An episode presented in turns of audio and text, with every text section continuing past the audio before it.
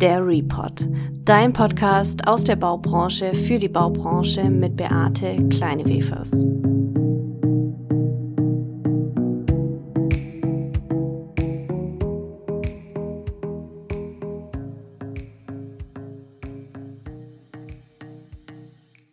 Hallo und herzlich willkommen zum zweiten Teil meines Gesprächs mit Peter Meyerhans. Wir starten direkt mit der Frage, inwieweit wir die Auswirkungen der Digitalisierung überhaupt abschätzen können und wie er zu dem Thema Visionen steht das ist schon das eine unglaubliche Erfolgsstory, finde ich.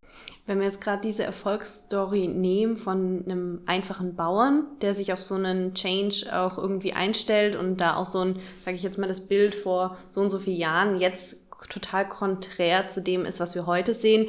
Glaubst du denn, wir wissen überhaupt, in welche Richtung Digitalisierung geht? Oder wird es auch so sein, dass wir in 50 Jahren zurückschauen und denken, ach, die, die damals da saßen und dachten, wie die Digitalisierung funktioniert, dass das gar nicht mehr zusammenpasst. Also ist das überhaupt kalkulierbar, wohin unsere Branche sich verändert?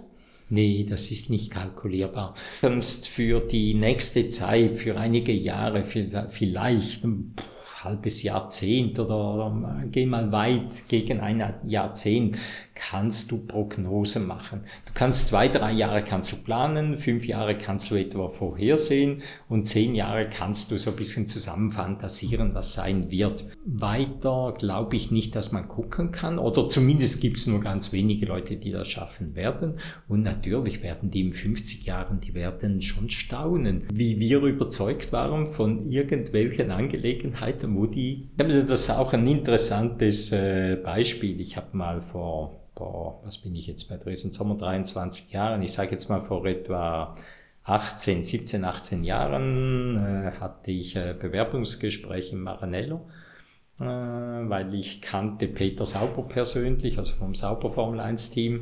Der hat damals mit Ferrari-Motoren war der unterwegs und wusste über Probleme bei Ferrari.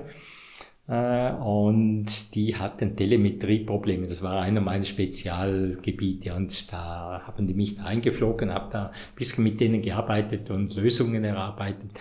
Und dann habe ich denen damals dann gesagt, äh, wie ich wahrscheinlich einen Formel 1 Rennwagen in den nächsten fünf bis zehn Jahren sehen würde.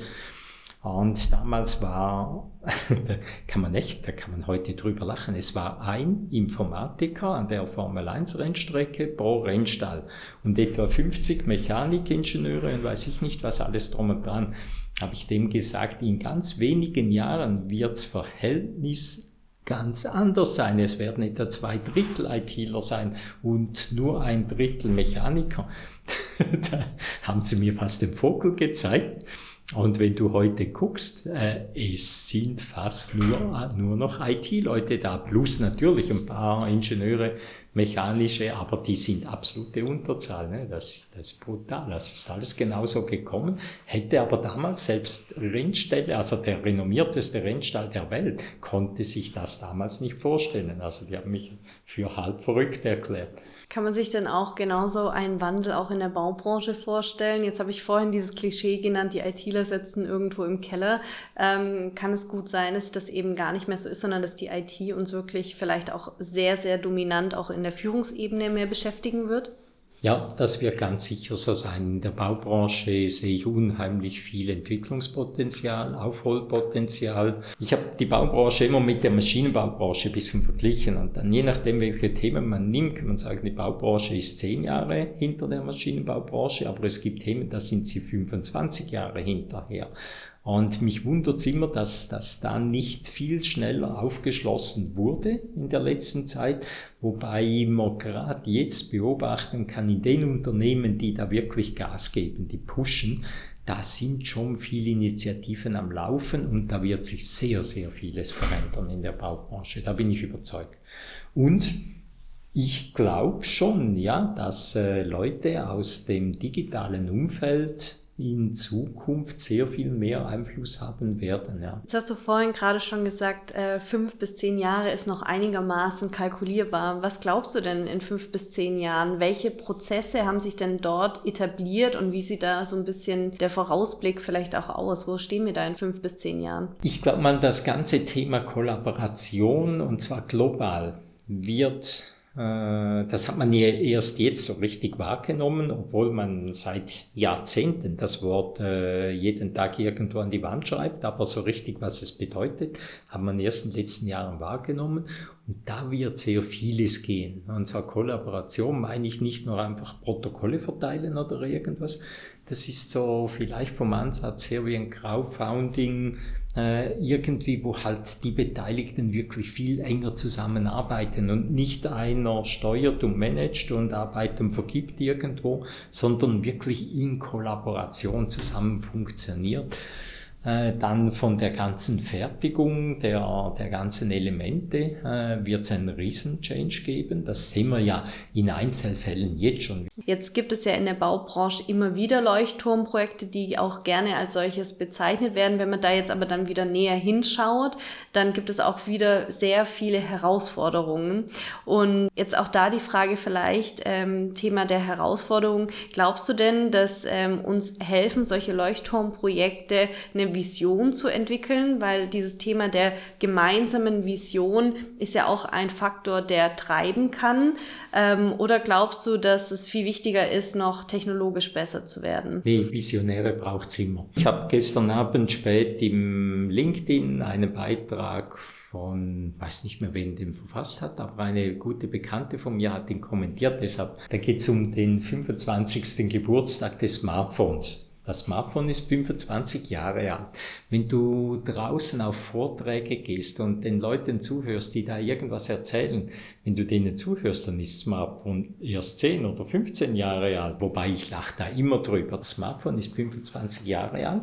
Das hat damals Nokia mit dem Communicator hieß das. Das war so ein zweieinhalb Kilo schwerer Knochen, den du wahrscheinlich im Rollwagen mitgetragen hast nur um telefonieren zu können, gleichzeitig E-Mails zu schreiben.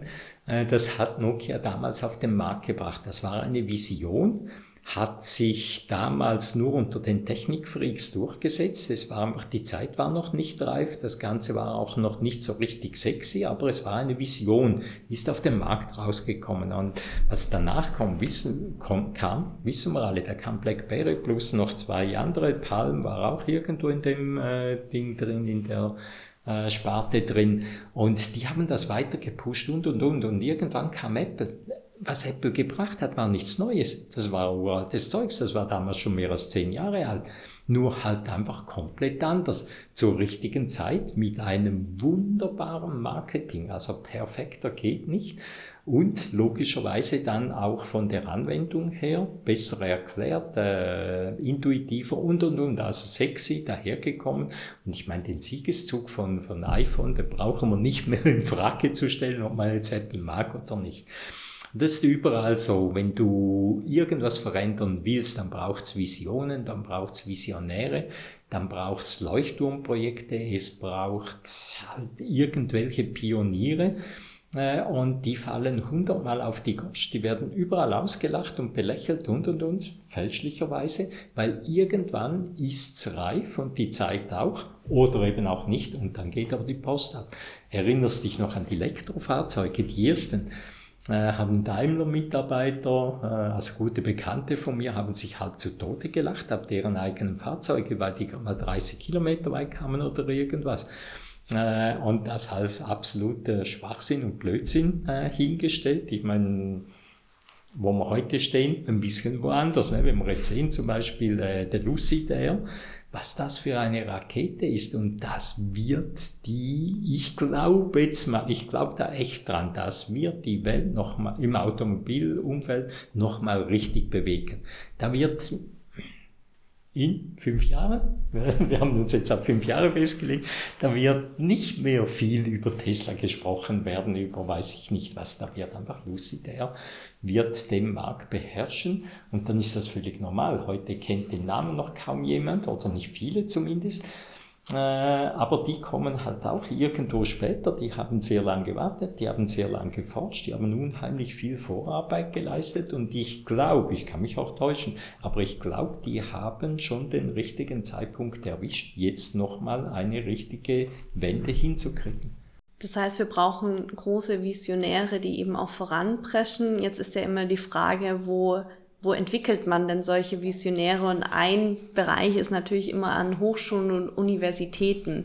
Jetzt bist du ja neben deinem beruflichen Werdegang auch sehr engagiert und zum Beispiel im Institut für Wirtschaftsinformatik in St. Gallen. Vielleicht mal da der Hintergrund oder auch an der Hochschule für Medien bist du, glaube ich, auch. Was ist denn den Beitrag, den du jetzt äh, wieder an diesen Hochschulen auch leisten kannst oder Trägst du damit auch bei, dass solche Visionäre entdeckt werden und auch gefördert werden? nee, es gibt verschiedene Ansätze. Ich bin an der Hochschule der Medien, bin ich Fachbeirat bei der Wirtschaftsinformatik. Dort äh, versuche ich natürlich Studiengänge sehr stark äh, zu beeinflussen äh, in duale Studiengänge und äh, also so grundsätzliche Themen. Das sind jetzt einige Jahre her, wo wir das durchgesprochen haben, aber auch ein paar andere interessante Ansätze, die sich Gott sei Dank jetzt etabliert haben. Äh, dann an der Universität in St. Gallen, ja, da begleite ich Doktorandinnen äh, und Dort geht's mir, ich bin dort Forschungsrat nebenbei, also das sind zwei Rollen, die ich da oben habe. Äh, als Forschungsrat begleite ich natürlich Projekte dort oben, bringe auch den Input für Projekte, die die bearbeiten sollen oder machen können, wenn sie das wollen. Zum einen und zum anderen ist natürlich so, äh, die Uni St. Gallen, die sucht immer so sogenannte Mentoren für ihre äh, Doktoranden, die Mentees, ja, habe ich mal gelernt, dass die heißen. Und was mich dann natürlich fasziniert hat, ist äh, eine junge Dame, die hat sich mit Wearables beschäftigt. Und ich meine, zu Wearables habe ich auch so eine gewisse Affinität äh, aus gesundheitlichen Gründen. Das sind ja nicht nur einfach äh, iWatch oder weiß der Geier nicht was, äh, klar, das gehört auch mit rein, aber da, da sprechen wir von ganz anderen, ganz anderen Kalibern. Mich hat das fasziniert, wie die an die Thematik rangegangen ist und mit welcher, mit welchem Wissensbegehr die dahinter war. Die, die hat, alles, was sie irgendwo sammeln konnte, nur so in sich reingesogen und die hat sowas von klar gedacht irgendwo. Also die wusste ganz genau, wohin sie will und deshalb ist die sowas von geradeaus vorwärts gekommen. Das hat mich total fasziniert und da habe ich dann angeboten, dass ich sie gern unterstütze und begleite, sofern sie das will. Und die hat das dankend angenommen und ich hatte da mehr, das war die erste Mentorentätigkeit, die ich hatte da oben, da hatte ich schon eine gewisse Angst davor, gedacht, wenn die jetzt mit Fachfragen und weiß ich nicht, was zu mir kommt, pff, da habe ich keine Chance. Ne? Und da hat sich jetzt aber eine, ich sag mal, eine wunderbare Freundschaft entwickelt über die Zeit. Und das sind ganz interessante Themen, mehr aus dem menschlichen Bereich heraus, wo sie auf mich zukommt und sagt, jetzt sag mir doch mal, was würdest du mir vorschlagen oder empfehlen oder was würdest du machen und warum? Und das sind dann Sachen, wo ich einfach meine Erfahrungsschatz, mein, meine Lebenserfahrung so einbringen kann. Das sind weniger fachliche Sachen. So ein paar, ein paar ganz wenig fachliche Sachen konnte ich hier noch übermitteln. Da habe ich selber gestaunt. Aber das meiste war wirklich, äh, wie gehst du an solche Themen ran? Wie gehst du mit solchen Themen um? Oder jetzt, äh, sie ist jetzt durch mit dem ganzen Programm, hat äh, mit hervorragenden Ergebnissen abgeschlossen. Und jetzt geht's drum, wo geht ihr nächster Lebensschritt hin? Und hat da eine, ein, unter anderem ein Angebot aus Dänemark bekommen von einer Universität und sie weiter begleite. Und in Mannheim begleite ich einen jungen Studenten, äh, der im Finanzbereich unterwegs ist, also nicht mal in IT, da musst du mal vorstellen. Der kam zu, kam zu mir und hat mich äh, um Mentorentätigkeit gebeten, weil er einfach über sein Netzwerk von mir gehört hat.